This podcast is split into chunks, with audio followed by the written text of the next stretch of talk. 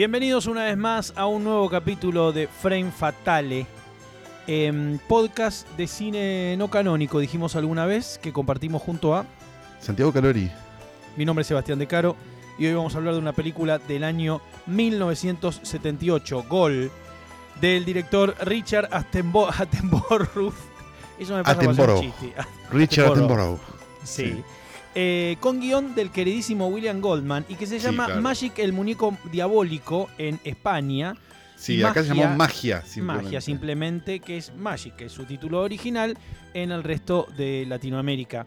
Una película eh, que es como dice siempre Santiago Calori, una gozada, ¿no? En este caso. Una verdadera gozada. Una verdadera gozada. Realmente, si tengo que ser sincero, no la veía hacia añares pero y dijiste, y dijiste no que quiero No quiero decir VHS, pero te diría muy, muy, muy al principio del DVD. Yo tengo una relación muy larga con esta película, una relación de ah, horror con esta película. Adelante. La podemos contar. Eh, cuando vos ibas al videoclub y eras chico, eh, estamos hablando de los años 80, en los años 80 en la Argentina, eh, había una extraña manera de promocionar las películas que era haciendo unas cajas de VHS gigantes. Claro. ¿Te acordás? Sí, por cajas de VHS gigantes, bien. Por las grandes, grandes. Para, para. no, pues estaban las, de porno. Estaban las grandes de porno. están las grandes de porno y están las grandes de rental. Que eran unas que tenían como una camita dentro para el VHS que eran más grandes para que se vea bien en el videoclub. Pero vos estás hablando de las grandes. Yo te hablando una caja de que 50, de, 50 por 70, claro. Claro, claro, Ahí va. Una cosa así que, que, algunas se armaban daban vueltas en, las colgadas. Exacto, había, había algunos las colgaban, otros las dejaban ahí como arrumbadas a un costado y qué sé yo. Y yo tengo como el recuerdo de haber visto la caja de magia y que el muñeco me diera un miedo total. Te estoy hablando, yo tendría, no sé, siete. Eh, ¿Cómo era el afiche? ¿Recordás cómo era el afiche? Era, eh, sí, era la cara del muñeco como, como con una sonrisa muy maligna. Y no, lo que pasa es que está, la cara de. El, afiche, afiche es la cara, mitad cara de muñeco, mitad cara de Hopkins, cada uno en un costado. No es que están componiendo una cara entera. Ese sería como el afiche estándar de la película, el más famoso. Exacto. Después está el, la cara del muñeco y acá había como una variación del de la cara del muñeco, digamos, que era la cara del muñeco, y, pero se veía mucho más que en el otro afiche que está como medio cortada. Y daba como una sensación de, no sé, a mí me daba miedo, boludo, ni idea. Eh, la cuestión es que mm, pasé mucho tiempo hasta que la vi después. Primero porque, porque no sé, ni idea, me olvidé, digamos. Y después también porque, porque no sé, después viste como, ah, un muñeco, viste que uno es más grande ya le parece una boludez un muñeco.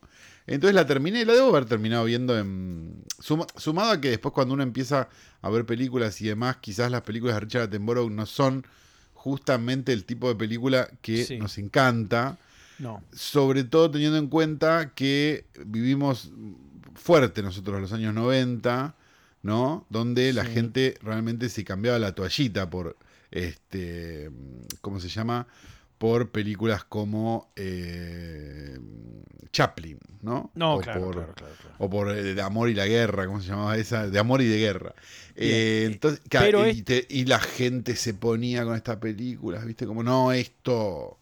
Esto es cine, ¿viste? Que, lo hemos hablado varias veces cuando hablamos de la fiesta de Babette y de, Cristo se detuvo en Éboli.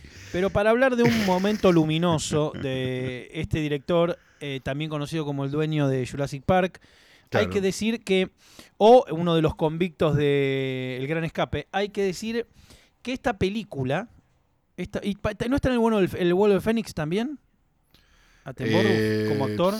Eh, el pues gran director del queridísimo este, Robert Aldrich, ahí está. Sí. Em, hay que decir que esta película sí está en un pelotón luminoso y yo te voy a nombrar dos títulos, dos títulos que yo podría poner como finiseculares ahí atrás, como en el mismo universo, como, como pegaditos. Uno es La mano de Oliver Stone y el otro es Arlequín. Sí, claro. Otra película que también la dio Canal 9, porque yo Magic la vi en Canal 9. En algún momento entre finales de los 80 y principios de los 90, creo que más finales de los 80, una película que eh, tanto Arlequín como La Mano son películas de terror, pero películas de terror hasta por ahí nomás. Arlequín, si, si querés, un poco más volcada al género. La Mano, yo creo que entra en el tipo de película. Estamos hablando, creo que es la ópera prima de Oliver Stone, si mal no recuerdo. Sí, si mal no recuerdo, sí. Eh, y, y, es una película bastante particular, digo, que está y otra vez volvemos a decir que también, viejo caballito de batalla, de para la gente que no se puede sacar la palabra Ari Aster de la boca, que que, que las películas que tienen cierto nivel de psicología o de cosa medio teatral en un sentido de dramaturgia, parece que empezaron hace dos años, ¿no? Pero bueno, está Magic también. Bueno, me pasó una cosa también con la película que me parece como muy interesante, que es que yo la vi en ese momento y no la volví a ver. No sé por qué, pero me pareció que estaba bien. Pero supongo que estaría en otra, no, no sé, viste que cuando estás en una te olvidas de las otras. Estaba bueno, en una, como Estaba en una, negro. Claro. pero, pero, ¿cómo se llama? Cuando la vi de vuelta, que la vi eh, el viernes de vuelta, me empecé a preguntar por qué nadie la nombró. Porque es no canónica. No, pero no, pero pará. ¿Por qué nadie la nombró? Cuando apareció el Joker. Pero la puta madre, claro.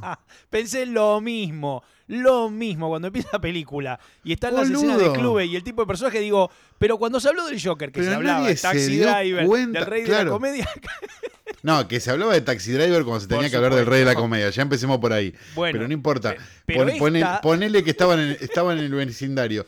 Pero esta es la película, boludo. Yo me la había olvidado por completo. Esta es la película donde de hecho el vestuario, digo, si querés ir a, cuestiones más allá de lo que plantea de la, de la temática la que grabamos. la, la, secuencia donde él le cuenta al, al no sé, nunca sé si es el padre o no, pero digo, al, como al, maestro, llamémoslo así, que le fue re bien y qué sé yo, y, la, y, la, escena se va como deconstruyendo, digamos, a lo que terminó pasando realmente. Es igual que la escena de él eh, bombeando en cuando, cuando trata de hacer comedia. Sí, claro. Sí, sí. Sí, las, muy increíble. las escenas incluso como está, incluso como está narrada, eh, digamos, de, dirección, de cómo se le ríen, de cómo lo miran, de cómo le todo y la actuación de él, y la actuación de él tiene algunas cosas. O sea, sí, claro. Eh, digamos, me resulta muy difícil pensar que en el proceso de trabajo de, mesa, de escritura, de, de viste, de mm, digamos, de, leer el guion y demás y de ir armándola, ni Todd Phillips ni Joaquín Phoenix la hayan incluido en el proceso. Digo, que nadie la haya mencionado porque me parece increíble que no, puede haber yo, pasado. Yo creo, yo creo que ya, mira, mira, mira dónde vamos a llegar, ¿no? Pero digo, yo creo que ya hay un complot y, como un McGuffin donde nombraron el rey de la comedia. Para un misdirection, un Claro, exacto, un misdirection, un red herring, ¿viste? Como para no, para no, ¿cómo se llama? Para, para que nosotros no no, sepamos que realmente se estaban, lo que se estaban choreando era Magic. Tuvo que venir Frame Fatal, porque tampoco vino, tampoco vino no, justicia, se encontró el camino de. Sí, porque, porque yo me la había olvidado por completo. No es que, ah, no, che, y esto pelotudo que ninguno dijo. No, es un poco sí, porque la verdad que nadie la nombró. pero yo tampoco. Digo, eh, eh, hay como. Pero es impresionante. Y la película tiene una cosa que, me, que, me sorprendió muy, muy gratamente, digamos, y muy para, para bien, digamos, que es que eso, bueno, es, es un guion de William Goldman, ¿no? Digo, pero. ahora vamos a hablar de William Goldman. Y muy a pesar de, tener como algunas cositas medio didácticas en algún lado, no sé qué. Eh, es una película absolutamente sólida que vos se la recomendás a alguien hoy y, y le cagás la vida. Sí, por supuesto. Sí, sí, sí, sí. Me parece que una película que si tuviera una remake y casi es tal cual como fue, ¿no? Y estamos hablando de la nueva gema que apareció de la película. de, no lo, y era una película menor, era una película menor, digo, es una película menor. Dentro de la filmografía de Hopkins, dentro de la filmografía de Attenborough, digo, no es de ninguno de los implicados, Burgess no. y agarrar quien quiera, Margaret, no es la película especial de nadie. No, eh, claro. la que nunca se, se lista y bueno, con eso tiene que ver la actuación de él, la ropa de él, digo, para terminar con el tema Joker también, eh, digamos, todo lo que es formal o de, onda de la película, bueno, hay momentos que son increíbles. Sí, digamos, esa es la noción como de la de una película de horror sobre la salud mental, ¿no? Exacto, tiene, sí, sí, sí, Tiene mucho que ver con eso, digo, que, que un poco el Joker tomaba esos elementos este, para para, para, armar otra cosa, digamos, para armar como una mitología de personaje, qué sé yo, pero, pero, y también ceñido a lo que tenía que contar, porque digo, en definitiva estaban sobre una propiedad, digamos, ¿no? Cuando los, Exacto. E, el, vínculo que hay, eh, para hacerlo, para, digamos, en una línea, el vínculo que tiene el personaje de Anthony Hopkins, Corky, con Fats, que es el muñeco, es el mismo vínculo que tiene Arthur Fleck con el Joker. O sea, quiero decir, o sea, en vez de tener un muñeco, tiene un alter ego que porque no es una película de no, es Chucky esto, no es una película de muñeco ni maldito, ni de, de ni, ni posesión satánica. Bueno, tiene un momento donde hay un elemento casi sobrenatural, digamos. Sí, pero está explicado, pero estamos entendemos cómo pasó. Tenemos la duda igual o no. ¿No tenés la duda? Yo no tengo la duda. Yo creo que es ah, parte del yo, formalmente como, en un, el vínculo ah, que quizás él tenía razón. Yo creo que sí. no, sí, claro. A, mí me parece que es más eh, eso lo que. Pero sí entiendo a lo que apuntas, eh, pero me parece que no, que las explicaciones son todas racionales. Digo, en tal caso habla de, del vínculo, ¿viste? Con, con el bicho. Sí, ah, bueno, el, el punto es que estamos frente a una película que deberíamos empezar a nombrar más seguido. Bueno, ¿qué es lo que nos pasa con, con Frame Fatal en general? No, no, se la vimos nombrar a ningún director, pero sí le vimos nombrar el padrino, como decimos siempre. Sí, claro. Este, una película de Richard Attenborough que no es este, David Attenborough, ¿no? No, claro. El que, el que hace los documentales de naturaleza. Sí. Que, tiene esa voz tan profunda. Eh, él es, Son todos medio Lord y Sir, ¿viste? Que es como medio raro todo. Este es Lord, este, Richard Attenborough, y el otro es Sir. Anthony este, Hopkins. ¿Anthony em, Hopkins también es Sir? Sí, Anthony Hopkins es Sir. Ah, pero se lo dan a todo el eh, mundo, boludo. Sí, al final, sí. La película ah. cuenta la historia, como decíamos, de Corky, un mago, un cartomago, sí. que no le va nada bien, que tiene una. porque no le da nada bien, porque está tronado, digamos. Y, una, una, cosa no, y tiene, una, tiene, un, tiene un terror paralizante a la exposición de alguna manera. es como un, tuitero. Digamos. ¿Por qué no? Y bueno, y entonces comienza a incluir en su acto a Fats, que es este muñeco que va vestido igual que él. Eh, y hace trucos de magia donde, eh, lo dice en un momento de la película, el muñeco vendría a ser como el misdirection, digamos, ayuda a la mecánica de los, de los trucos, o sea, cartomagia, pero incluyendo al el ventriloquismo en, digamos, dentro de la ecuación. Tiene un agente que es Burgess Meredith, que está tratando de meterlo el circuito. Impresionante papel y yo creo que Burgess Meredith haciendo de sí mismo. Ese es Burgess Meredith, decís. Yo creo que ese es Burgess bueno, es otra voz, es otro tono, no es, no es Mickey, digamos, para justamente... Claro. Hacía, no, no es Mickey ni es, el vecino de, Gloria en, en no, Juego Sucio. en Juego Sucio. No, no, no, es, digamos, y no, es... no es el pingüino. Y no, es el pingüino, exacto. Es un... Es Burgess Meredith para mí. Eh, es muy buena la actuación de Burgess Meredith. Eh, comienzan entonces a tratar de conseguirle fechas que toque el otro. El tipo tiene que someterse a una serie de exámenes. Fats no, no Para ir al programa de Carson. Exacto. Para firmar un contrato para ir al programa de Carson una X cantidad de veces, un contrato por mucha guita. El tipo, cualquier cosa menos los exámenes. Y empieza a ser como una cosa medio de una duda de qué le pasa a este tipo, por qué no quiere hacerse el chequeo médico, porque, porque claro, digamos, evidentemente va a saltar. Va a, va a, ver, va a pasar algo, claro. Eh, vuelve al hometown y cuando vuelve al hometown a reencontrarse con el personaje de Anne Margaret, digamos, empieza ahí empieza una, un poco... una, mujer de la que, una chica de la que él estaba enamorado en la secundaria y él era como un tímido y que ya tiene su vida hecha por otra parte, ¿no? Exacto. Este, eh, y ahí comienza un poco porque pasan pocas cosas en la película en realidad, digamos, de giros y situaciones, no no no es que es una película corta también, ¿no? ¿Cuánto dura? 107 minutos, una hora 40. Eh, pero bueno, lo que empieza a suceder ahí es que vemos realmente cuál es el vínculo que tiene con Fats y hasta qué punto le, quema la cabeza, digamos. Las mejores escenas son, digamos, yo no sé esto, no lo he, leído como trivia, no busqué tampoco la respuesta. En los créditos figura Anthony Hopkins como doblador, como la, voz, de Fats. Yo no sé si aprendió a hacer ventrilo claro, yo no sé si lo está Esa es la duda. Sí, no, esa es la duda que yo tuve también, que tampoco lo busqué. Yo creo que lo dobló porque él hace la mímica pero hay momentos evidentes donde Fats habla con él, ya como dentro de su cabeza, a pesar de que lo vemos hacerlo. Exacto. Pero uno eh, creería que, bueno, es lo que imagina. Eh, en, decíamos, en España se llamó el muñeco diabólico y no puedo dejar de mencionar eh, Freddy, el muñeco maldito. De historias para no dormir, claro. este, que acá lo dio Canal 7 a principios de los 80. Yo, yo solo me acordaba el último plano, Ahora les contamos qué es, que es cuando finalmente le pegan un tiro al muñeco y sale la sangre del ojo, hasta que lo vi hace miles de años después, como diría David Mamet, porque me compré la, edición en DVD o DVD, como DVD, para los que están escuchando afuera. Exactamente. Eh, para Jordi deciré. Eh, bueno, me compré esa edición en, en, DVD que tenía, que incluía historias para no dormir, Freddy, el muñeco maldito, y ahí. Claro, la caja, la caja de historias para no dormir. sí, sí, sí, claro. Que tiene el asfalto, la televisión, eh, que esto que lo otro, la historia, el, el cumpleaños, ¿no? Este, y otros, otros cuentos clásicos.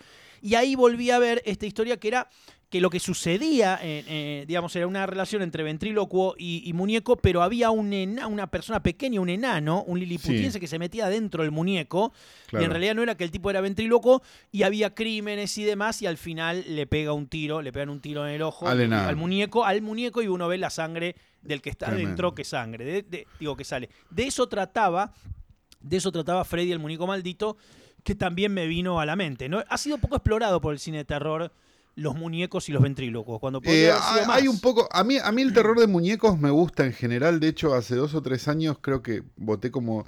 Armé un top ten de las mejores películas del año y había metido la Puppet Master nueva, la que escribió me... Saller. Sí, que es divertidísima. Sí. Sí. Eh, hay nazismo, hay de todo, ¿no? Hay de todo, sí, nazi, muñecos nazis. Sí, sí, sí. ¿Está buena? Es buenísima, boludo. No, ¿sabes que no la vi? Música de Fabio Frizzi. No, todo, está todo ah, bien. Hicieron la, todo la caja negra, la que tiene caja negra. Sí, hicieron todo bien en esa. Esa es para verla. Eh, lo, que, lo que me pasó fue que no podía evitar recordar la anécdota de un amigo. Vamos a, vamos a abrir este Tangalanga empezó. No, e, es mejor todavía. Creo que vos conocés esta anécdota. Adelante. Eh, un conocido, una conocida persona del cine, no lo voy a nombrar por, por, si este proyecto sigue en pie estaba escribiendo una película sobre un ventrílocuo.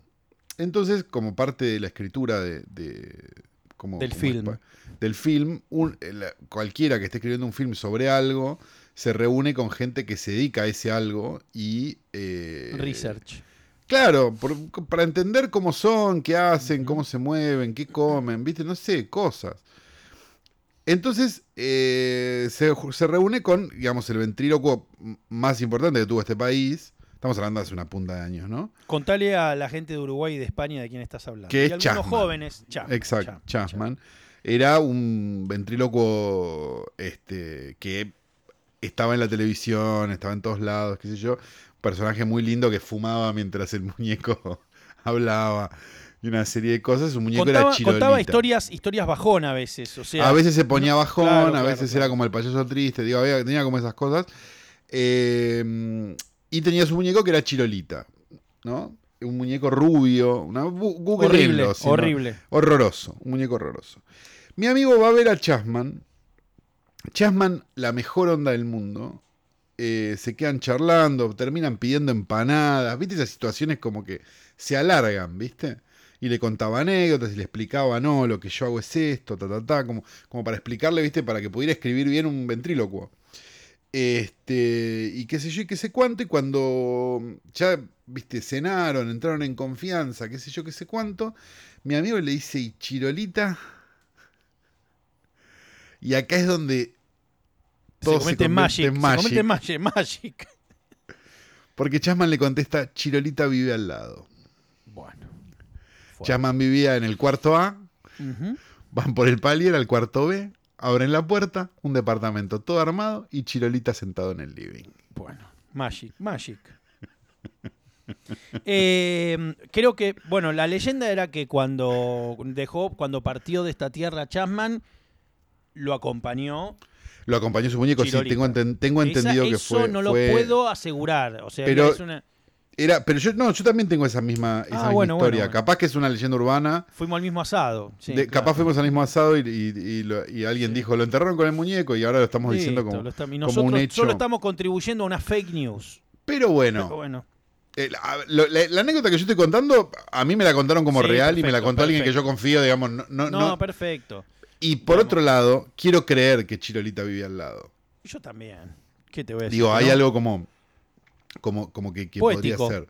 Poético, completamente. La gran eh, duda que genera, me parece, Magic, es cómo Richard Attenborough después tuvo una filmografía tan chota. Claro, esa pregunta. Esa es la verdad. Porque ¿cómo haces esta película y después te pones a filmar esas vergas biográficas que te querés morir para señoras que, dicen que, la película es buena, dice que linda la fotografía.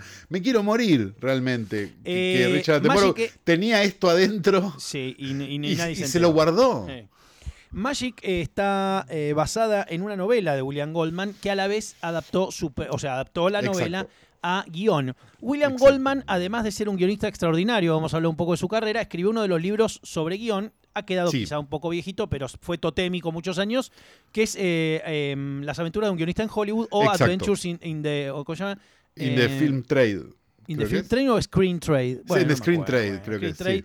Que es un libro de guion que la particularidad que tiene al estar escrito por más allá de un guionista, un escritor, es muy interesante cómo está escrito, como el libro de Dan O'Bannon, que también siempre recomendamos. Digo, es un muy divertido libro de guion, muy útil para escribir guiones. Digamos. Yo no sé si alguien no guionista le puede divertir, pero me acuerdo que un libro que cuando estudiábamos cine era uno de los libros que todo el mundo recomendaba, ¿no? Exacto. Un, no, a ver, un no guionista leyendo un libro de guiones lo más parecido a sentarse a leer el manual de una heladera, digamos. No, no, no. Pero, no, pero, eh, pero a ver, pero vos crees que eh, gente no guionista no se compró el de Maquis o no se compró el de. Bueno, Linda, Linda Seeger seguro que no, pero no se compró el de Maquis, por ejemplo, el guion. ¿No lo habrá comprado gente no guionista? Sí, y nunca escribió nada si leyó el guion de Maquis.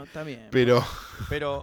Es el, libro, el estamateas de los libros de guiones. Sí, ya lo sé, pero bueno, pero eso, eh, eh Si la sentís a Cela, bueno, Maquí. No, se ve que nunca la sentiste vos porque no escribiste un carajo.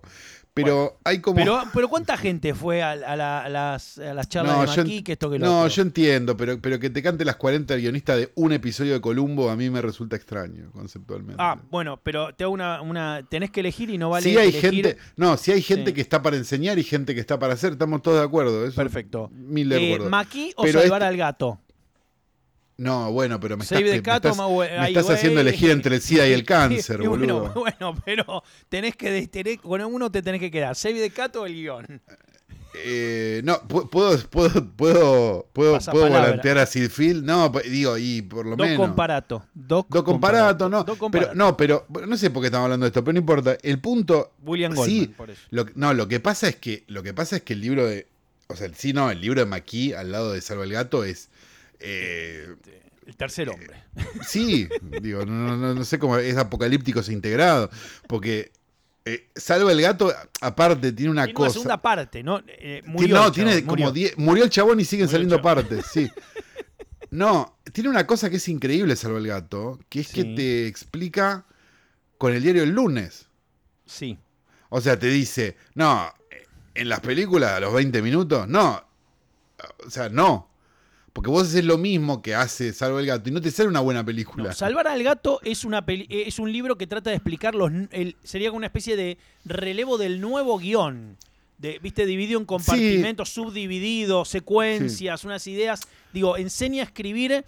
No sé si de la justicia o Casino Royal, no sé. a riesgo de que esto se convierta en, letera 22 y, que esto ya sea un quilombo de polinizaciones cruzadas. Para mí lo, lo, único, lo único interesante que tiene eh, Salva el Gato es que hace una comparativa que es buena, digamos, dentro de todas las pelotudeces que dice, hay una sola que es interesante, que es que en el punto medio, que, que el principio del tercer acto el personaje tiene que estar en el lugar opuesto al punto medio. Es, eso es interesante para ¿Me lo puede decir lento de nuevo, por favor? Que al principio del tercer antes De que, antes de que se rompa el tercer acto, antes el personaje, que se rompa el tercer acto. El personaje tiene que estar exactamente en el lugar opuesto al que estaba en el punto medio. Perfecto. Hay algo ir a un ejemplo concreto? Con Duro de Matar, por eh, ejemplo. Duro de Matar, sí, claro, Duro de Matar. del tercer acto. Cuando se encuentra, cuando se encuentra a Hans Gruber. Pero no, el punto medio de Duro de Matar es cuando él descubre que está viniendo la policía, pero no viene la policía. ¿Te acordás? Antes de que conozca al Powell, ¿es el punto medio? Claro. Perfecto. Y el punto, y el, cuando se dan vuelta, cuando los ve venir, cuando los ven ir por la avenida y vuelven y vuelven, porque se dan cuenta que. Entonces vos tomás en cuenta, vos tomás en cuenta solamente la parte donde el tipo está feliz porque dice listo, lo tengo solucionado. que él está el personaje que estaba, exacto, el personaje que estaba al principio, digamos, cuando, cuando se rompió el acto, que era uh, qué quilombo, encontró una solución a ese quilombo que obviamente desaparece al instante. Pero no importa. Cuando eso, vos está, eso es- está puesto, eso está puesto con una inteligencia absoluta para que el sentido común del espectador que diga, ¿y por qué no llama a la cana y se termina? Claro. Ahí está, listo. Ya vos no vas a preguntarte más eso en toda la. Exacto. Una sola vez se intenta. Listo. Cuando, cuando McLean está hablando con Powell y le dice, decile a mi mujer que la quiero mucho, es el último momento, o sea, es el... es Hans el levanta el portarretrato.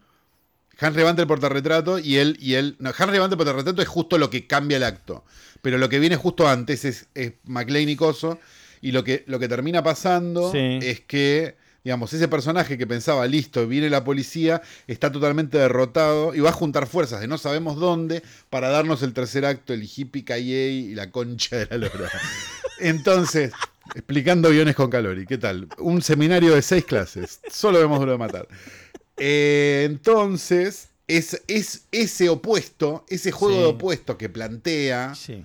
Salva el gato, que debe estar en otro lado, seguro. Yo no lo Yo- leí en sí, otro yo no, lado. aparte, yo no creo que sea. Digo, debe tener otros nombres, porque esto Me me, está pareció diciendo lo interesante. entiendo. No, pero casi que intuitivamente pasa siempre eso. No, Bueno, pero más vale, porque vos tenés que ponerlo, vos te, al tipo en la mitad de la película lo tenés que dar vuelta, porque si no, ¿cómo, ¿cómo cruzás ese océano que es el segundo acto? Que es una película entera. No hay forma. Sí. O sea, vos lo tenés que cambiar, o sea, hay, hay un hay un ir y venir ahí que tiene que estar, más vale. Pero, pero pasa en todas las películas, pero de vuelta, ¿qué pasa con que salva el gato? Es un, es una. Está escrito con el diario del lunes. En base, hecho en base a películas bien escritas. Seguramente hay películas pésimamente escritas Donde por pasa eso gente que solo leyó Salvar al gato. Salvar al gato o no. Y, ¿Y qué pasó? Fueron chotísimas. Entonces, su argumento es inválido. Su argumento es válido en la medida en la que solo se hable de las películas que se hablan ahí. Bueno, Goldman en las aventuras de un Puede guionista servir, en Hollywood. pero te puedo decir algo. Sí, sí. Igualmente, si hay alguien que nunca leyó un libro de guion y va, y va a leer un libro de guion, no sabemos por qué perversión, Sí. quizás Salva el Gato sea un libro, sea más el código da Vinci Del libro de guion que las aventuras que el nombre de la rosa. Claro. Está bien. Eh, en el- en las aventuras de en Hollywood, en un momento William Goldman dice guion, lo primero que va a la basura cuando se termina de filmar una película. Me acuerdo sí. que tiene esas definiciones, o dice actores. Algunos de mis amigos también son actores, creo que dice un chiste así hace. Sí, pero sí, es muy divertido el libro. Eh, William Goldman, un capo. Quizá, quizá del nuevo Hollywood junto a Bob Town. Lo que pasa es que creo que Goldman tuvo por este libro y por algunas cosas una especie de persona pública un poco más notoria. No, Goldman, ¿O no? pero, sí, pero Goldman, a ver, Goldman escribió Papillón, Goldman escribió Butch- Butch Todos los hombres del presidente, Batch Cassidy, Sí. eh, Maratón de la Muerte, la princesa prometida. De Princess La princesa Bride. prometida, claro, sí, de Princess Bride. Misery. Misery, claro. Oye, qué- qué O sea, no jodamos, estamos con uno, digo, pesado. papito, papito. Bien, William Goldman escribió la novela, como pasó con Princess Bride. Yo no sé si el guion de Princess Bride también es de Goldman. Sé que es de Goldman. eh, Creo que el- sí. El libro, la novela. Digamos que sí. Sí, creo que sí, sí, sí, creo que las dos cosas eran de él. Eh, bien, y mm, ¿de qué otra película quería hablar en relación a esta? Eh, el final es muy bueno. Tiene un, Muy plano- bueno. un planazo de inicio y un planazo de cierre la película. Sí, claro. Aparte como esa idea como medio de, de termina mal y hasta irónicamente, ¿no? Digo, hay como... Tiene como ese final de ella volviendo, como, bueno, dale, vámonos, y él muriendo, o sea, como... Con el corazón en la mano, sí, exactamente. Y él con el, con el muñequito hablando, digamos, despidiéndose y teniendo una actuación genial de Hopkins, que también Sí. yo creo, eh, bueno, después de esto va a venir El Hombre Elefante. Yo no sé si hace alguna Claro. película en el medio de Lynch. Eh, y, digamos, y de ahí hasta El Silencio de los Inocentes atraviesa casi la década del 80, medio, no sé. Sí, no, debe haber ¿no? hecho cosas, sí, supongo que debe haber... Pero tenés eh, algo, pero pe- sí, pero hasta Lecter, medi- digo, a ese nivel no pasa nada. Bueno, lo que pasa es que ¿no? nosotros, ah, lo que pasa es que nosotros creo que lo notamos con Lecter, ¿o no? A él.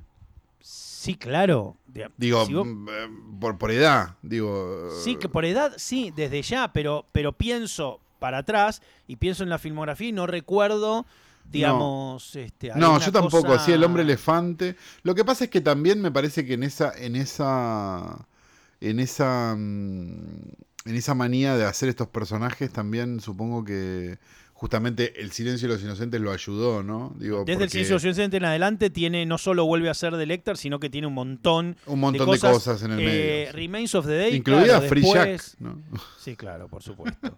Pará porque quiero ver, quiero ver, me voy a machetear para ver justamente entre, entre Magic y Lecter qué pasa.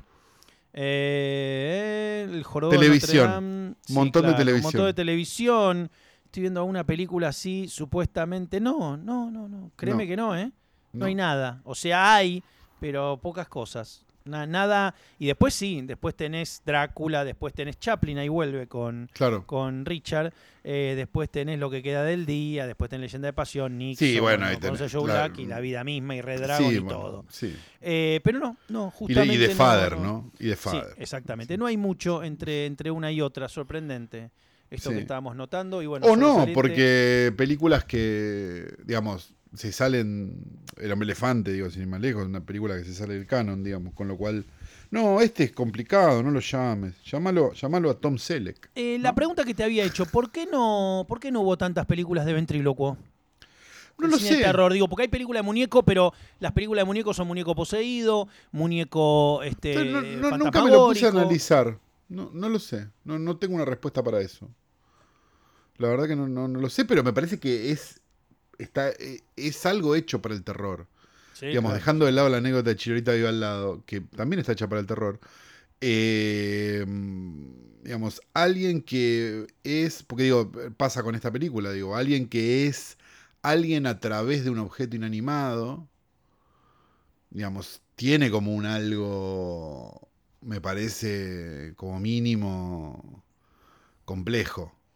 En mi familia paterna hubo dos o tres ventrílocos. Ah, dos o tres. O sea, el Esto se convierte en una sesión de terapia. Sí, el ventriloquismo en mi, en mi, familia, en la rama de Caro, gente de arte y gente del circo, hubo dos o tres. Yo conocía. Así que, ¿qué te puedo decir? Lo llevo en las venas. ¿Qué onda? No, ¿Qué onda? Y no, nada, conocí a uno yo. Conocí a ah, Wilson, conocí a Wilson, que tenía un muñeco.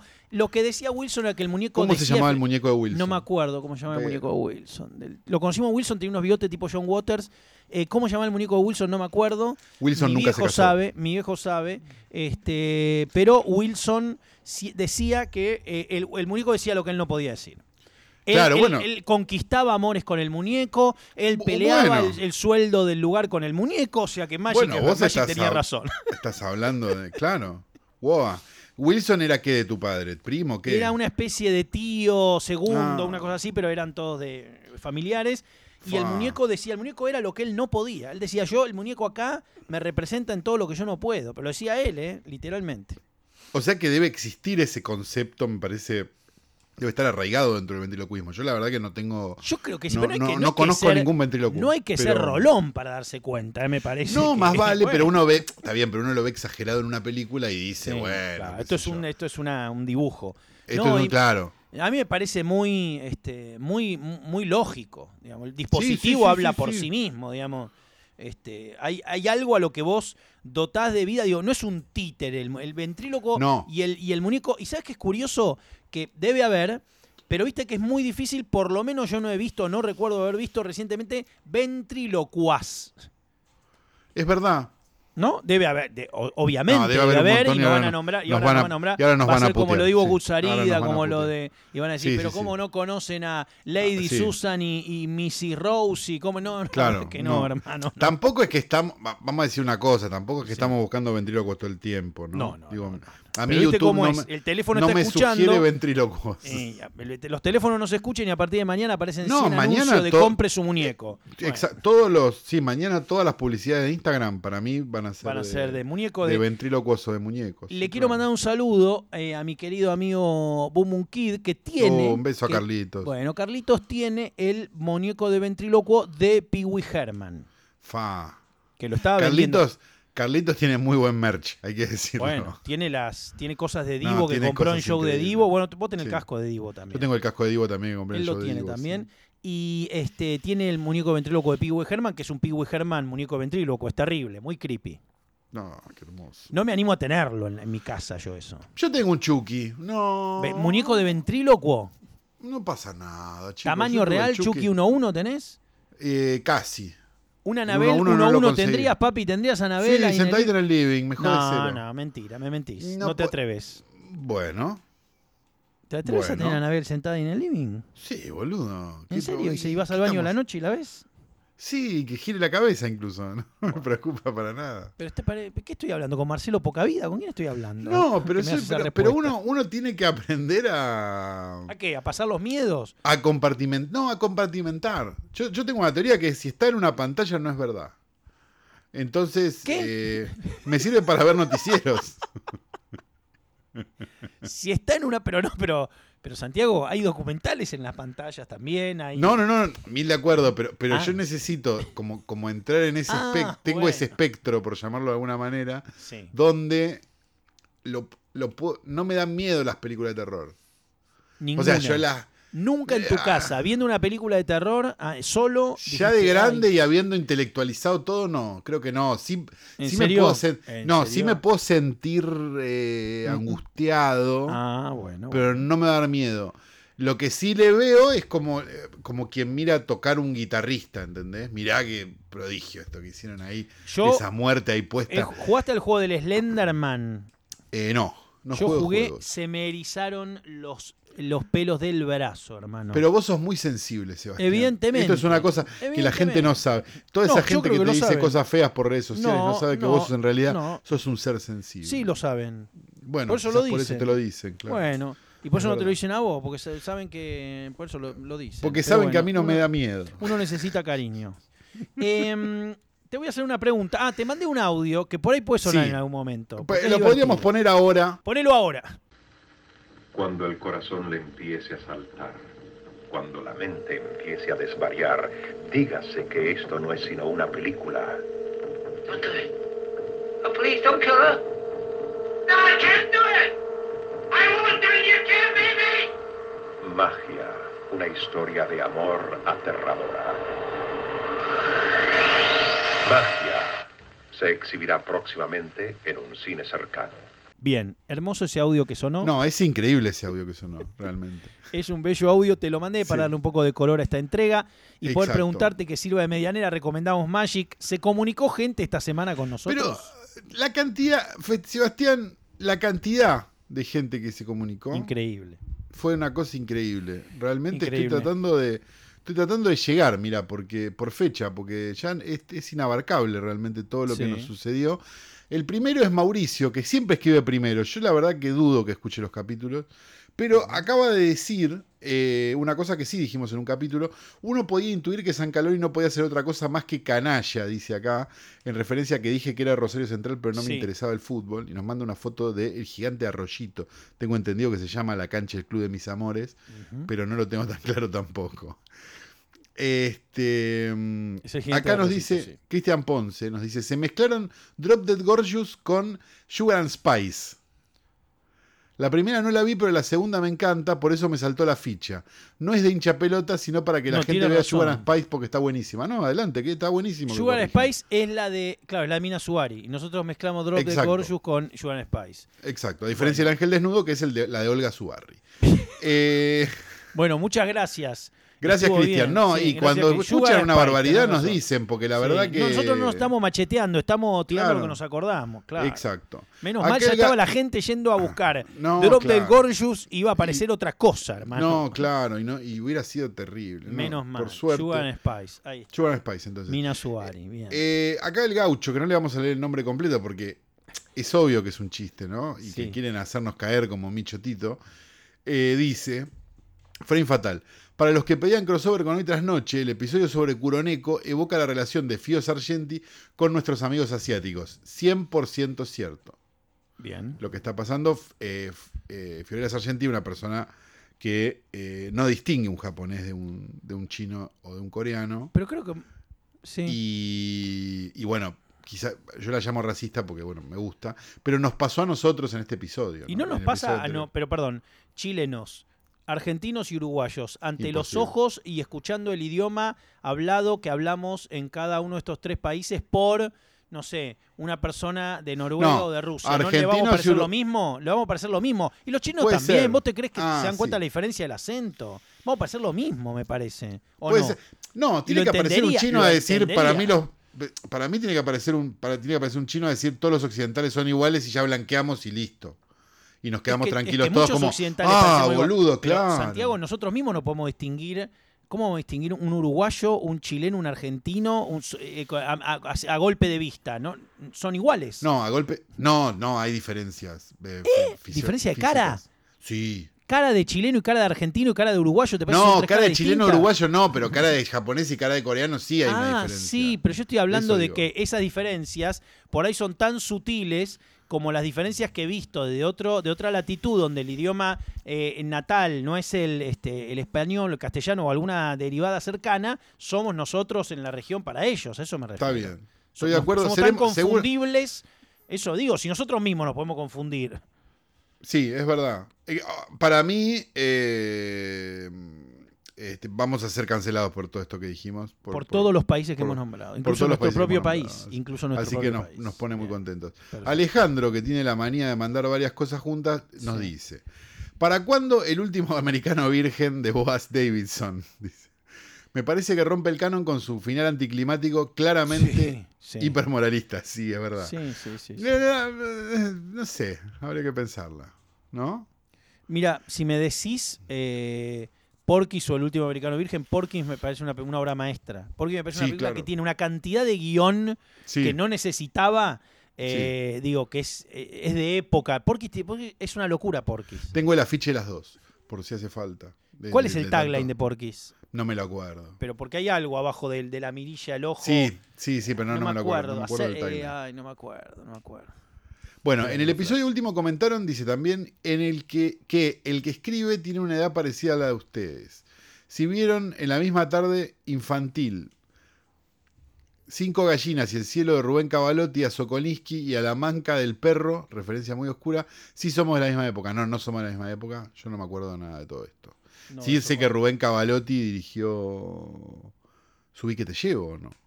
Sí, pero Sokolinsky sí. sí. pero Sokolinsky atravesó. Sokolinsky sí lo vi, pero Sokolinsky, generaciones, no sé, claro, sí, Con el mismo 50 color de cabello. sí. Sí. Si les pregunto, de una película española donde se daba la inquietante situación de un niño compartía recuerdos con alguien en algún lugar de Europa del Este. Estoy mezclando, ¿recuerdo? Se llamaba algo como Ecos o similar. Yo no me la acuerdo. Yo tampoco. Así que podés estar mezclando recuerdos o podés estar recordando bien y nosotros no Sí, recordando. Nosotros mal. Cosa que es muy posible. Sí. Quentin Tarantino nos mandan, ya nos mandan noticias, un link A de una noticia. Quentin Tarantino quiere hacer otra versión de Rambo protagonizada por Adam Driver. Me encantaría verla. Sí, que sería su última ser. película esa. No sé, siempre es la última película, es como Mirta Legrand. No, perdón. pero no, pero él viene cumpliendo. Yo, que- será ¿Qué la viene última cumpliendo? ¿La última película cuál era? ¿Que Kill Bill era la No, última no, película? no, no, le boludo? faltaba, no, dijo 10, dijo 11, no, no dijo, no, qué sé yo. Pero ya tiene la que tiene guardada con ese truco. Pero esto es verdad o esto es, esto es un rumor de BuzzFeed, esto no es cierto. salió en La Nación, no tengo ni Bueno, idea, ojalá que sea pero verdad. Ojalá que sea verdad. Sí. Eh, gozada, to- nos dice Mauro, gozada total, Curoneco. Qué cosa maravillosa nos dio el país del sol naciente. Muchachos, o sea, nos hablan nosotros, Sí. supongo. ¿De casualidad tienen visto el corto controversial Yukio Mishima Yokuku, The Right of Love and Death de 1966? No Gracias por la magia de siempre. No, no, lo no vimos. Lo quizás sos más quizás sos más profesional que nosotros en este Sí, tema. no lo hemos evidentemente, visto. porque lo nombraste Sí. como con una.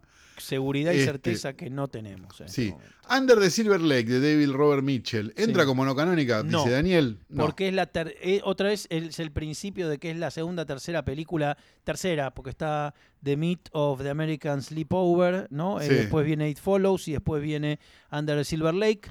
Y nosotros, que a vos te gustó mucho no- más que a mí. A mí me encantó. Sí. sí. A mí me gustó, pero se me fue desinflando con el tiempo. Es como una cosa que. Pero no será un síndrome de la época. ¿Qué, qué no se va desinflando con el tiempo en este tiempo? ¿Qué ha crecido con Eh, el tiempo? en haría un este chiste de tiempo? Gerardo Sofovich, no lo voy a hacer. Bueno, Eh, Aries Prince nos dice: Ahora puedo decir con orgullo que mi nick de Twitter tiene. Viene de esa película que no sabía de su existencia gracias a ustedes. Ah, mira, pues se llama Curoneco, mira, de, de arroba. sí, claro. Bueno, es un lindo nombre, Curoneco, para ponerse. Arroba Curoneco, está bien.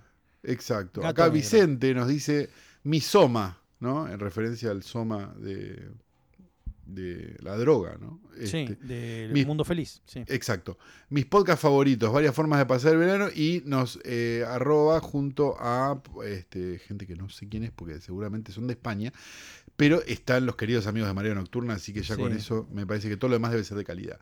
Exacto. Eh, José Tripodero nos dice, excelente episodio, la curaduría es espectacular, siempre me sorprenden con las películas que eligen, siempre me llevo algo gracias a ambos. No, gracias a vos, José. No, por favor. Por ser como sos. Y no te Sí. enojes, no te enojes tanto, José. José se enoja mucho. No vale la pena. Vos me No vale la pena enojarse, yo- es José. como de mi team. Yo también me enojo Sí. y vos me decís que no me No enojo. vale la pena, José. Yo se lo digo también a él, pero, pero Perfecto. bueno, qué sé yo. Jorge nos dice, eh, no quiero ponerme pesado, pero va a consulta sobre la diferencia entre géneros si las hubiera. Hardboiled y noir. Eh, Hardboil y Noir. Bien, buena. Yo creo que Noir, la denominación Noir. eh, Es, es- es contrafáctica la, la denominación noir. Es con el diario El Lunes, es francesa sí, la eh, denominación noir. exacto. Eh, a ver, Hardboil y Noir. Si, si- a ver, te arriesgo algo, a ver si sirve porque, porque por ahí alguien puede académicamente referirlo de manera más concreta.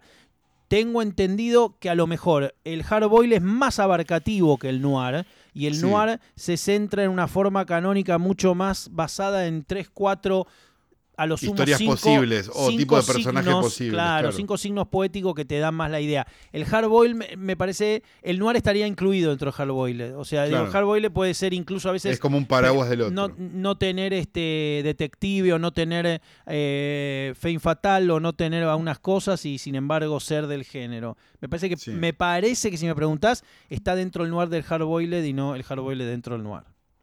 Acá Willy Jiménez. Porque Pulp dice- Fiction también, Ah, perdón, porque podés decir Pulp Fiction también y está todo adentro de todo. Digo, el, el, el noir Claro. es parte del Pulp Fiction, pero también lo son eh, es el Huermenas, Sí. también lo es otro tipo de otro tipo de derivadas de la época, ¿viste? No son compartimentos tan estancos, pero el Pulp Fiction o en tal caso el Hardboiled incluyen al noir, es como una provincia dentro de ese continente. Gracias. Exacto. Sigue el. eh, creo que no, no, no, no leí todo, pero, pero creo que ya la parte del hermano de Ivo Kutsaría ya quedó como. en Por el olvido, favor, pero basta de Lori Anderson, basta se de sigue hablando del temporada 6, episodio 16 Sí. de eh, Blanco y Negro, el capítulo del bicicletero. Uy, Dios.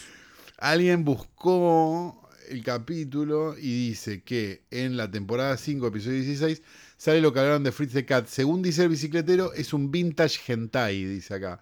Ah. Yo. eh, y, Mm. muestra, y muestra el subtítulo. Yo creo que probablemente sea una traducción más eh, reciente, porque me no va a parece decir que vintage hentai, el tipo no va a decir vintage hentai en blanco y negro. No, y aparte, no. no. y aparte no creo, no sé si hentai no es un término más Más, mucho más nuevo, mucho más sí, nuevo sí, que, sí. que, que coso, pero, pero bueno, ahora seguramente nos, nos atacarán los fanáticos del anime y nos putearán. Eh, acá Mauro Saucedo nos dice Su Woman y eh, Frame Fatal, un solo corazón. Mauro, te agradecemos mucho la, la buena onda, pero eh, te pedimos por favor que veas las películas en mejor calidad que en Su Woman, ¿no? Es lo posible. Hacía algo, ¿no? No te cuesta nada, te juro que es tan fácil. Este, el gordo Javo desde Montevideo, de hecho su Capo. mensaje termina con saludos de Montevideo. Este, nos dicen, querida Seo y Calo, pensaba si la película Desobediencia de Sebastián Lelio, Leilo, perdón, no es digna de vuestro análisis. Hermosa No historia visto, de amor entre dos mujeres de una comunidad ortodoxa judía en Londres. No la he visto. Ah, ¿La viste? Ya sé cuál es. Está buena. Era interesante esa película. Me parece Sí. que, es, que es demasiado. No sé, a mí, a mí las cosas tan recientes, no sé. Bueno, a menos que sea. Sí. Deja, deja que se pronuncien los cadáveres, me parece como Sí. que. Habría que esperar. No era una mala película. Ahora me, me Bueno, acuerdo. apuntémosla. Yo, no- yo creo que hasta le hicimos un capítulo de hoy tras noche. Yo, algo. o fue pasó. mencionada ahí, sí. Sí, algo pasó. Ahora, no, ahora me tendría que acordar, pero, pero no, no, algo pasó. Julián nos dice, hermoso capítulo como siempre, gracias. Me encantaría que hablen del Vals con Bashir, que me parece una película excelente y la que he escuchado muy poco y no vi en ninguna lista. Eh, es animación, Vals con Bashir. ¿no? De- hasta Sí. que haya una nueva animación tienen que pasar por lo menos 100 capítulos. Sí. Este, acá Guillermo nos dice, excelente los ojos sin rostro. Le faltó decir que el que conduce ese Citroën es Salida Bali, la recordada institutriz de Claro. Suspiria. Exacto. Claro, claro, claro. Sí, el señor. tema de la secuencia de títulos se lo choreó a Larry David para su Curvior Enthusiasm. Sí, es verdad. Sí, sí. Saludos para ambos. Bueno, gracias. Muchas Este, gracias. Y sí es verdad lo de. Yo lo Sí. tenía, no, sabes que lo tenía apuntado y me, se me pasó. Pero sí es cierto, es cierto. No te preocupes. Igual es un capitulazo el de los ojos sin rostro, no te pongas Sí, mal. qué Yo sé que vos estuvo. sos muy perfeccionista y ahora vas a estar toda la noche perseguido por No, esto. lo- por lo Sugar Spice, hermano. Sí, además. Eh, el Quejas nos dice, eh, muy buenas, vengo medio atrasado con las pelis, pero me voy poniendo Sí. al día, acabo de terminar 16 calles y quedé impactado. quedó estupefactado completamente. Como la Así- mamama, pero es una gran, es una gran película, claro. Por Y nos, nos regala un pequeño hilo, pequeñísimo, lo juro, tiene dos, dos más después de esto. Ni bien la terminé, me dio la impresión de que la película concluyó algo que, sí, era en el otro tweet, en mi cabeza estaba incompleto. Un grupo de películas que me gustaban de manera suelta y ahora veo cohesionadas. La toma del Pelham, After Hours, Duro de Matar y El Fondo del Mar. Mm. La última que sumé también gracias a ustedes fue Edmond. El retrato de la gran ciudad, la unidad de espacio-tiempo acotada, la economía narrativa. Siento que 16 calles le puso un broche de oro a ese pequeño círculo. Como siempre, gracias por la curaduría. Abrazos de Santa Fe Capital. Ah, esto acá también hay orgullo catastral, no solo los uruguayos, ¿no? Sí. Este, Santa Fe es una ciudad no canónica, claro, sí, es verdad. Sí, es, una gran verdad. Este, porque, porque, porque, porque es todo culpa de los rosarinos, en realidad, ¿o no? Sí. El quejas, decinos la verdad. Exactamente. Este em, interesante la unión que hizo. Yo no sé si metería todas en el. Eh, pero- No, yo creo que eh, a- evidentemente podemos saltar de una a la otra en familiaridades, temáticas, pero yo creo que excede al, Tamaño- a, la, de- a la cuestión urbana, digamos. Sí, la- yo creo que está- demasiado-. Para mí está demasiado concentrado en el tamaño del proyecto, ¿no? Sí, Y quizás eso lo está, pero, pero por ejemplo, no sé, Edmond y After Hours sí son dos películas que sí. van juntas, digo. o- 16 calles y Edmond no. Claro, no, por ejemplo. No. Pero bueno, si, si, a, si a él le, le- Toma del Pelham y 16 calles, ponele que sí. Sí, está un bien. algo ahí. Bien. Y el fondo del mar en el medio. La metemos ahí. Eh, acá Mai nos dice: Hola, Calo y Seba. Después de ver All de Shyamalan, me acordé de la sugerencia de San Calori sobre películas de terror a plena luz del día. Y escuché por ahí que The Other de Mulligan está en cierta lista. Ya, ya se habla de cierta lista, ¿no? Esto es como, parece que están tentando a Caruso para Boca, ¿no? Sí. Nada. Me muero por ese episodio, muy buena la radio. Gracias, Mai. Eh, The Other es una gran película de, Sí, de The Other. Mulligan, el director de Mat- eh, Ma- To Kill a Mockingbird, Matar a un ruiseñor. Eh, gran película, gran película. yo creo que va a terminar cayendo, ¿no? Sí, The Other va a llegar en algún momento. Sí. Acá nos dicen, hola Calo y Seba, ¿qué opinan de la panelista de Maxi Gutiérrez? Podría No llegar a ser considerada, no la he visto, no la he visto. Tengo entendido que le cambian el- la contraseña al link de Vimeo todos los días. Pero, Si eso te dice algo. sí, pero para, pero escucha. eh, Porque tiene entendido que puede llegar a ser, él tenía una teoría. ¿Cómo termina No canónica, dice acá. Ah, perfecto. Sí, no- Eh, no, no consideremos que las películas mal hechas son no canónicas.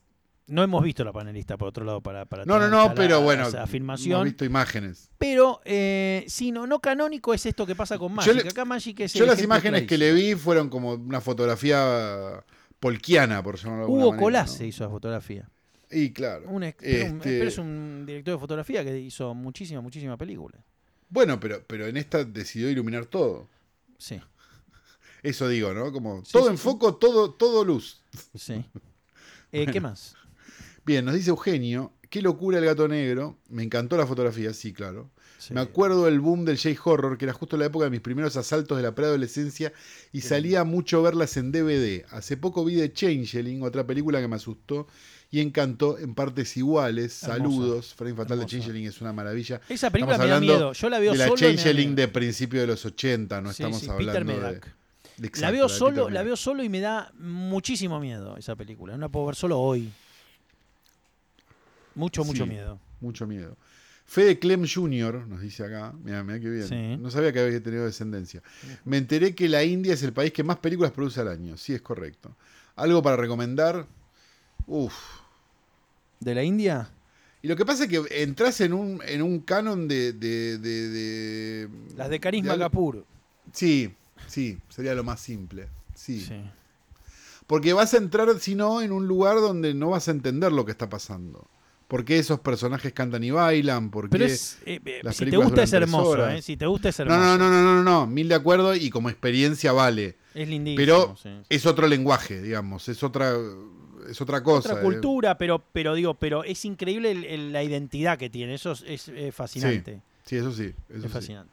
Y que las películas tienen que terminar bien, ¿viste? Porque si no rompen el cine. Esa es la teoría. Jorge nos Me dice, muy Fatal. bueno. Está bien. Eh, ¿Qué quiso decir? No entiendo. Bueno, yo lo voy a leer. A ver. Jorge nos dice. ¿Es contacto en Francia? Dos puntos. Voy de vuelta.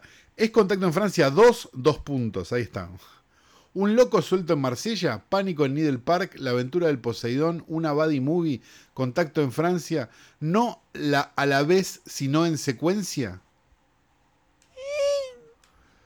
¿Qué es todo eso en secuencia? Que sería primero cuando Sí. empieza es Yo recomendaría que hable con un un profesional, de la profesional. salud mental Claro, y, claro. y vean el tema de las dosis, porque Eh, Se entiende mí- poco. Pero eh, eh, Contacto en Francia es En- una película extraordinaria, extraordinaria, mega canónica, extraordinaria. no, pero él está hablando de la 2.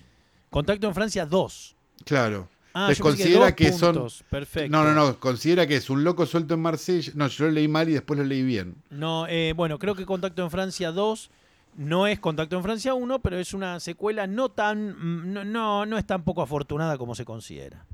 Exacto. Acá Matías Creo Corbani siento, nos sí. dice, eh, nos manda una foto increíble que dice, este es un negocio de ropa infantil en Villa Ballester. Y el local se llama Gialo Hermoso. y se le cayó una L. Me, me parece como de una... Es de una belleza, lo- me lo tatuaría en el pecho realmente este local. Gracias por lo que nos mandaste, me parece hermosísimo. Luis Alberto nos dice, odio que me hicieran acordar... es- ah, entra- perdón, se abre un nuevo rabbit hole. Era hora de que, de que lo supieras. ¿Sabés que se está por abrir un nuevo rabbit hole? ¿Estás ¿Con al qué tanto de este mensaje? qué- no, no, no, ¿con qué tema? Odio que me hicieran acordar de la existencia del tema Me enamoré de una morocha de Luis XV. No. Y hace una semana que suena en mi cabeza sin parar. Bueno, por favor, no hagamos Primero el te pedimos de ese disculpas, tema. Luis Alberto. No, no lo que Segundo, no, a mí me pasó también hace un, hace un año o dos. Perdón, te descubriste cantando Me enamoré de una rec- No, no, no. Recordé, me enamoré de una morocha y empecé a googlear. Googleé al cantante de Luis XV, si te querés terminar de volver loco. Perdón, el que cantaba, Es todo lo que voy a decir. el que cantaba como como vaca, Curly. ¿Cuál era la banda que cantaba como como vaca? No, no me acuerdo. ¿Te acordás de como como vaca? No. Ah, bueno. Estamos, estamos por llegar a Club Gong. Yo, yo me- a mí me preocupa esto. Bueno, ¿te acordás yo, de me, yo me acuerdo haber Beso llegado a Club? Gong ¿Te con de voz Beso al Negro? aire. Sí, Beso claro. Negro, sí. Beso Negro. Con nue- nuestro Billy Idol. Camino, ¿Iba por el Camino Negro era Beso Negro? No, eso era Aguirre. Ahí. bueno, pero entre Me enamoré de una morocha y el Camino Negro me quedo con el camino, ¿eh? Sí, no, claro. Aguirre, nuestro, nuestro Snitzerev. Era como, era eso, claro. Eh, bueno, y Luis Alberto dice, a pesar del odio al prog rock de San Calori, no es odio, es sentido común realmente, ¿no? ¿Hay algún lugar para un musical friki como El Fantasma del Paraíso, Forbidden Zone o los de Ken Russell? Podríamos hacer un musical. Sí. Sí. Vamos Yo a ver no- cuál. No, no soy un gran fan. Mama Vaca no- como como vaca, papi. Mamá Vaca se llamaba la banda que cantaba como como como vaca. Curly era uno de sus vocalistas. Ah, Ahí no está, no, Pero había que- una banda curly que creo que era de hard rock. ¿o Bueno, no? estaba Ano de Gordo también. Ah, no de gordo, sí, es verdad. Gabriel. Schulz era el tecladista, no Gordo. Ah, caramba. Listo. ¿eh? Una Sí. trivia secreta. Sí. Bueno, y eh, Rottenberg, el humorista, Sí. era el tecladista de Alacrán. Ah, muy bien. O sea, si lo quieren ver con el pelo largo, busquen fotos de Alacrán. Muy ah, impresionante. Esto ya se convirtió en cualquier. Esto, es- esto, esto va a abrir un rabbit hole de la concha. Sí, de la bueno, sí, sí. Adjufe nos dice: como extra del Blu-ray, debería venir el capítulo de Frame Fatal. Ah, porque salió el Blu-ray. eh, vuel- porque vuelve la vuelve mm, Possession en, en 4K, parece. Este, no sé, informan, parece que le- la restauraron y demás. Eh, Matías Flores nos dice: Hola, Frame Fatal, seguí su recomendación y Fritz el gato. Sí, pero llegaste tarde porque no escuchaste el último capítulo donde dijimos lo mismo, que fue que se nos pasaron los afiches de Sandro en, eh, en, la- en los títulos de, de las- Siento, las, fotos de la Te digo ciudad. la verdad, siento que estamos desinformando a la gente con el cine. En esta mezcla, digo, re- estoy re- recordando todo lo que hemos dicho en este podcast. Digo, cada vez esto es una ensalada más compleja. ¿eh? Sí, sí, sí, sí, sí. No sé si queda Eh, algo en claro. Eso, a eso me refiero. Yo creo que sí, porque en un momento la gente se va a encontrar viendo Curoneco Bueno. y conectándola con el cantante de. Luis XV. Me gustaría que hablen, dice acá, principio, etcétera. Eh, me gustaría que hablen de pelis sobre vampiros, que a mi parecer son no canónicas, como El No, Ansia, no. La novia ensangrentada, alguna de Jean Rollin o Nadia. Yo estoy Almereira. pensando en una únicamente no canónica que podríamos hablar. Los vampiros los prefieren gorditos. Mm, No, una que es buena, pero después te digo. Bueno, no Vale. sé, no, no sé si es tan mala. ¿eh? La, la actuación de. ¿Cómo se llamaba? Eh, se me fue el nombre. De García Grau No, eh, es realmente impactante. Sí. Sebastián, tengo que decirte ahora algo yo, y es que no hay más mensajes y este capítulo está por terminar.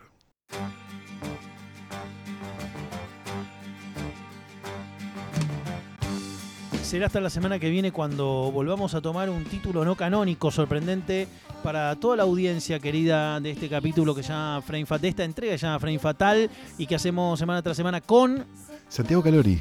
Hasta la semana que viene.